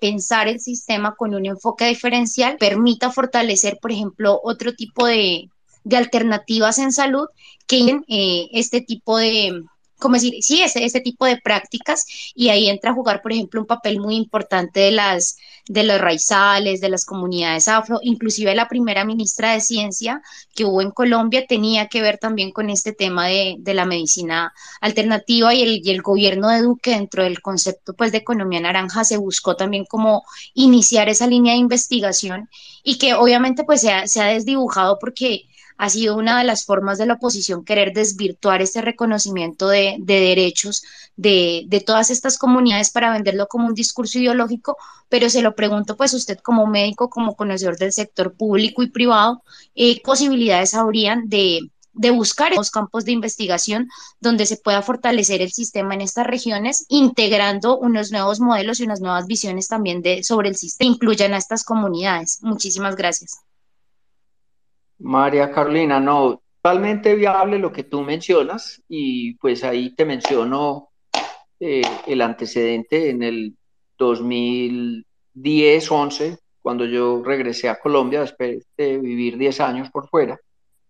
Y ese fue mi trabajo, el, crear el sistema intercultural y, eh, propio de los pueblos indígenas, el famoso CISPI, que no era solamente de los pueblos indígenas, sino también de los, de los afros y de los, especialmente de los afros y de los pueblos indígenas. No es incompatible, mm, ambas cosas se pueden hacer, tiene que tener unas características propias, pero eso, yo hice ese trabajo, se creó ese decreto, se sacó el decreto del CISPI que se conoce, pero los gobiernos posteriores no le dieron, digamos, toda la importancia que se merece y eso no ha sido desarrollado pero que se debe, se debe hacer. Yo creo que eso se debe trabajar. Tú mencionas una cosa, la corrupción, corrupción hay en todos los sectores y la corrupción pues no es un argumento como para decir de que es que entonces, que porque hay corrupción en X o Y sector, entonces hay que acabar, no. Yo creo que ese es un problema que tenemos que enfrentar. Bueno, eh, ahora sí, César, Richie y terminamos con John. Bueno, muy buenas noches, doctor Luis Gonzalo. Eh, nada, primero que, que, hombre, que en verdad que no sea usted el, ministro de salud, eso es algo que, que, ah, como que ya me había hecho la ilusión. Pero bueno, doctor, una pregunta. Eh, usted dice que listo, hay que esperar lo mejor y está bien, hay que esperar lo mejor, pero creo que también cabe la posibilidad de prepararse que cada ciudadano se prepare para el peor escenario. ¿Cuál cree usted que sería el peor escenario? ¿Cómo se, se podría, o sea, cómo los ciudadanos podrían sobrellevar mejor ese peor escenario? Y la pregunta también que le quería hacer, pero me la ganó el doctor Sebas, era, ¿usted cree que, que la medicina prepagada saldría fortalecida, que los privados buscarían nuevas formas de, de de meterse, entrar en el mercado más asequible para brindarle a esas personas que de pronto van a estar muy inconformes con el, nuevo sistema de salud si llegase a pasar. Entonces, ¿cómo, ¿cómo ve usted eso? ¿Qué cree que podemos esperar en el peor escenario, mejor dicho?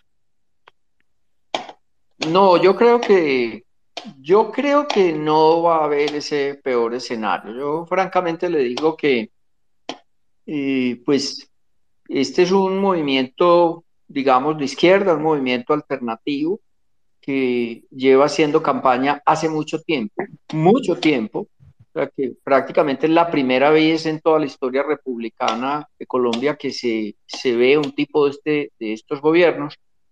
Y no creo que lleguen a poner las cosas patas arriba, porque pues tienen una oportunidad y, y la tienen que aprovechar.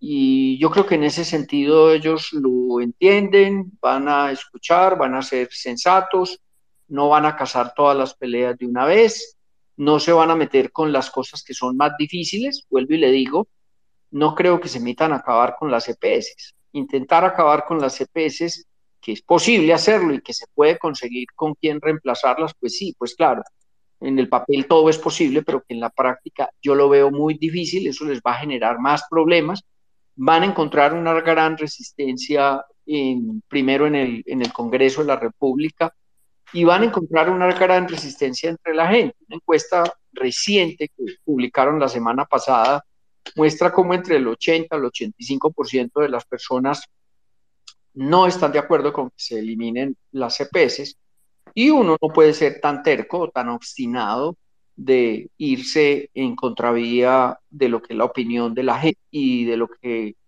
en general de la gente del común, pero igualmente de los actores. De manera que yo no creo en ese escenario y vuelvo y le digo, y yo lo que espero es que haya un reconocimiento de lo bueno que tiene el sistema, de lo que haya que fortalecer, de lo que haya que conservar, pero igualmente que haya, eh, por fin, se den las reformas que no se hicieron en estos cuatro años de gobierno, como lo dije, mm, debido a la pandemia, pero que hay muchas cosas por mejorar y yo sé que si las hacen mucha gente y el mismo sistema se los va a agradecer. La medicina prepagada, pues vuelvo y le digo, en la medida en que se deteriore el sistema público, pues florecen los seguros privados, y que, pero esperamos que eso no suceda, de que no se deteriore mucho el sistema público y que eh, la gente no tenga que acudir entonces al bolsillo para pagar sus seguros privados. Richie, adelante. Bueno, ante todo, eh, Luis, qué bueno, qué gusto escucharte. Eh, Ardo, lector de, tus trinos, muy interesante la labor que se hizo en Bogotá y que se hizo en Antioquia. Eh, Luis, yo no soy tan optimista, yo veo unos riesgos importantes y quería comentárselos, ver si estás de acuerdo. Lo primero es que hay que entender por qué eh, la ley 100 funciona. Y la ley 100 funciona y ha sido tan eficiente y ha sido bien catalogada en el mundo porque permite la competencia. Y obviamente un monopolio de asignación de los recursos médicos estatal pues acabaría esta posibilidad que nos ha permitido la competencia de las EPS y eso implicaría un sistema mucho más ineficiente y por ende más costoso. Entonces el principal riesgo al que nos estamos abocando es primero a un sistema más caro que nos cueste mucho más la salud por obvias razones porque el sistema público no tiene dentro de sus funciones ser eficiente económicamente porque no hay competencia y no tiene, no tiene, no tiene por qué hacerlo, porque no es su funcionalidad. Entonces, eso tarde que temprano nos conllevaría a un gasto en salud mucho más alto, sin, sin mejores resultados, por ende más costoso. Y lo segundo es que como decaería la capacidad de responder el sistema público y el aseguramiento público y social, pues obviamente implicaría el aumento de los sistemas privados y por tal motivo el aumento del gasto de bolsillo del paciente. O sea que tendríamos una salud mucho más inequitativa, mucho más desigual y pues volveríamos a sistemas eh, como los que ya se conocen. Un modelo para entender esta inequidad y este alto costo es el modelo argentino, por ejemplo, que el costo de la salud en Argentina es del 10% del PIB y no tiene los niveles de satisfacción y los niveles de cobertura que tiene un modelo mucho más económico eh, en cuanto a gasto pues, público como el colombiano. Entonces, primer punto, hay un riesgo altísimo, eh, aumentaría el costo y aumentaría el costo del, del, usuario, que sería gravísimo. O sea, dos aumentos de costo. ¿Y cuál sería el beneficio? Y ahí está la clave de todo. El beneficio de este cambio de sistema no es para el usuario final, no es para el ciudadano.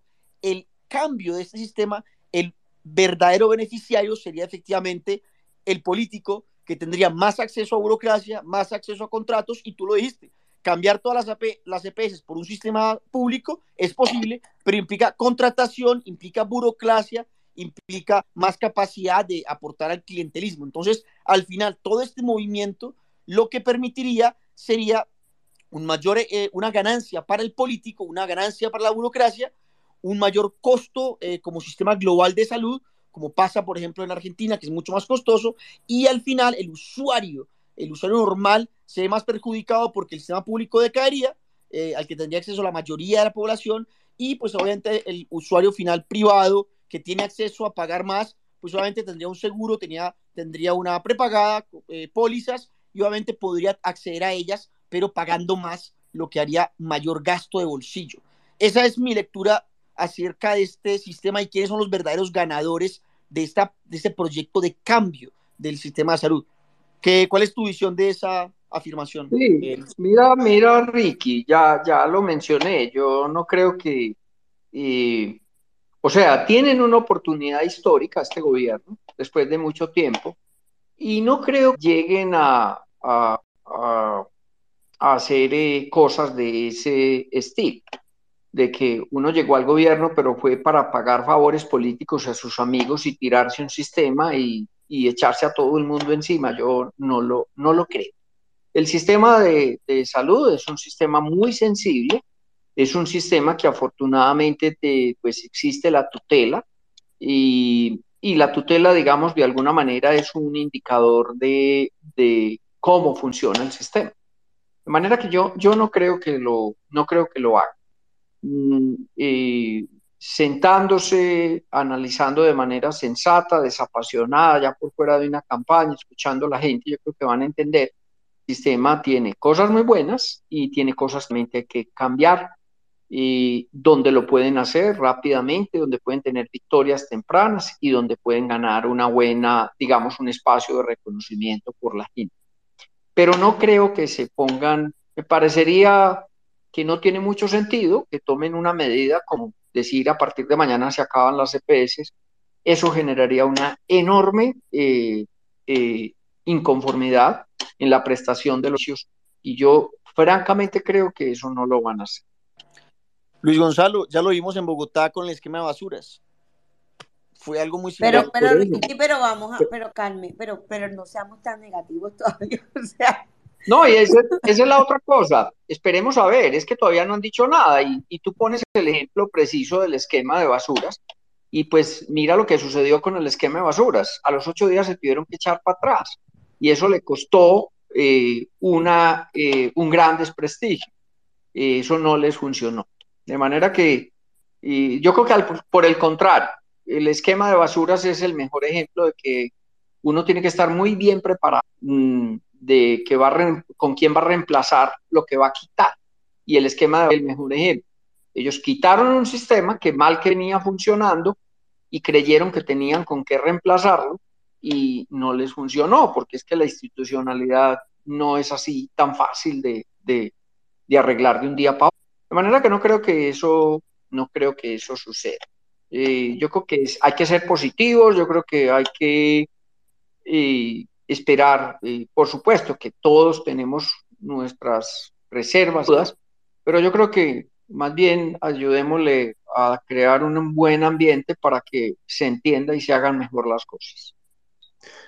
Disculpe, doctor Luis, pero yo sí creo que ellos eh, lo van a intentar porque conozco, sé quiénes eh, están detrás de toda esta, de todo este, este pensamiento. Está, por ejemplo, el saludista Mario Hernández de la Nacional, Sergio Izaza, el presidente de Médica, ellos plantean un sistema de salud donde el Estado sea el asegurador y que, todo, que, y que todos los hospitales eh, y clínicas públicos y privados sean, eh, compitan como lo hace el modelo inglés.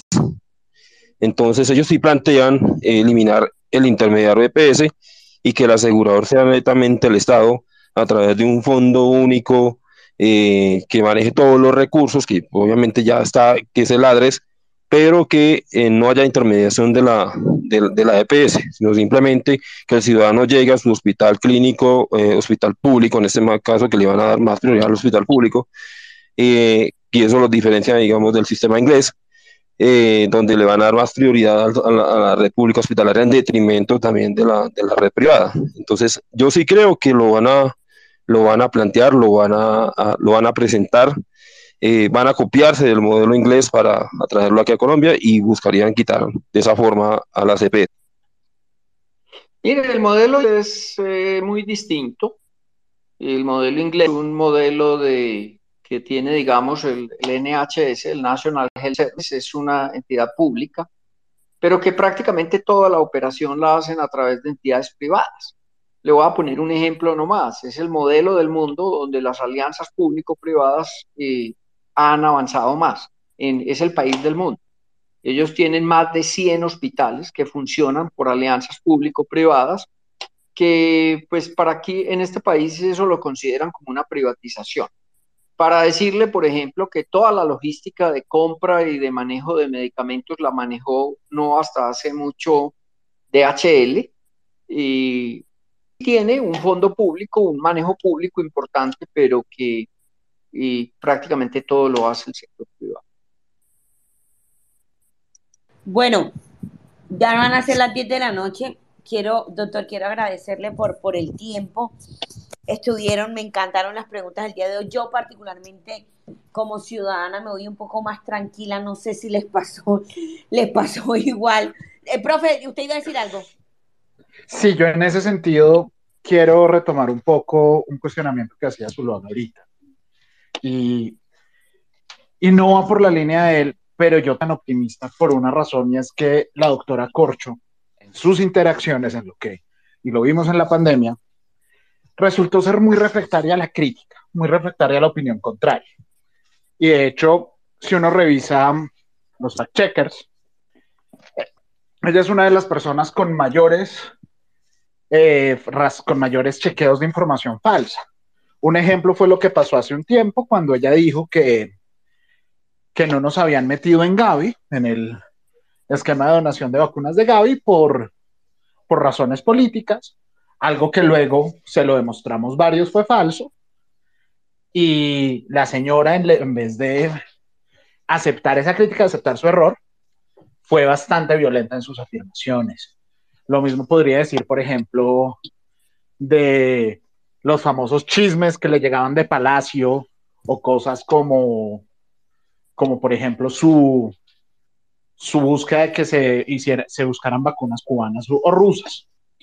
En ese sentido, eso es lo que a mí me preocupa, porque lamentablemente esta es una persona que nos ha demostrado en su vida pública, sobre todo en el tiempo más difícil para la salud pública en Colombia que fue la pandemia, que es capaz de torcer hechos para si le convienen políticamente. Y eso a mí me preocupa un montón. Espero, conservo el optimismo que que nos pide el doctor Luis Gonzalo, entiendo mucho sus razones, pero creo que el personaje no da tanto espacio al optimismo. ¿Qué dice otro? ¿Qué dice? ¿Qué dice usted? No, no nos anticipemos a los hechos, esperemos que planteen las cosas. Vuelvo y le digo, yo no creo que ahora vayan a plantearlo de campaña. Las cosas cambian, ya lo están viendo en los otros sectores. Bueno, eso, eso también es cierto. Han cambiado algunas cosas que, que sí, esperemos a ver qué pasa. Bueno, señores, le agradezco un montón, doctor. No sé si quiere cerrar con algún comentario, alguna conclusión final. Yo le tengo una pregunta al doc fuera del tema. Pero rapidita, porque ya, ya, ya, ya está cansado. Doc, ¿cómo va Matilda, Frida y Nina? yo también, yo tengo en mi casa tres gatos y una perra y se ve lo que yo hace. tengo tres gatas, Matilda, eh, Sara y Frida. Y tengo un perro que se llama Luca y que se llama Nina. Los perros son pastores alemanes. Van muy bien, van muy bien. Son bellísimos. Por ahí los he visto. Así es. Pues, Doc, no, yo no sé creo si que, cerrar con creo algo. que- no, yo creo que pues como comentario eh, final, mm, vuelvo y les digo, ya no estamos en campaña. En campaña se dicen muchas cosas, ya después cuando aterrizan, cuando hacen los empalmes, cuando conocen la realidad, las cosas cambian y así lo muestra la experiencia. No nos tenemos que eh, anticipar a los hechos, esperemos a ver qué van a plantear y pues en el momento en el que planteen las cosas, pues haremos los juicios o digamos las observaciones y las recomendaciones del caso, pero es una realidad, son gobierno, son gobierno, van gobierno, tienen una oportunidad y yo creo que por el bien de todos, eh, esperemos que les vaya bien, por el bien de todos, por el bien de todos. Pero eso sí, si no hacen las cosas bien, eh, van a tener la crítica y si las hacen bien, pues igualmente nos va a tocar reconocer, o nos va a tocar no.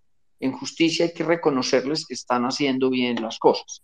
Y en lo que no lo hagan, pues igual, eh, solamente crítica, sino que van a tener, por lo menos desde el punto de vista mío o desde mi posición, la crítica y la, la alternativa de cómo hacer, el consejo, mejor dicho, la crítica y el consejo constructivo de cómo hacer mejor las cosas. Eh, yo he estudiado eh, algunas cosas que, vuelvo y repito, yo no las veo tan fáciles, tan factibles, pero esperemos a ver qué van a decir. Por lo pronto, yo creo que no hay que anticiparnos a los hechos. Bueno, Doc, Muchas muchísimas gracias. gracias. Sí, señor. Descanse. De verdad, muchísimas gracias a todos. Un abrazo. Creo que esta semana volvemos a tener otro space con otros temas. Así que, bueno, se cierra el space. Hasta mañana. Bye bye.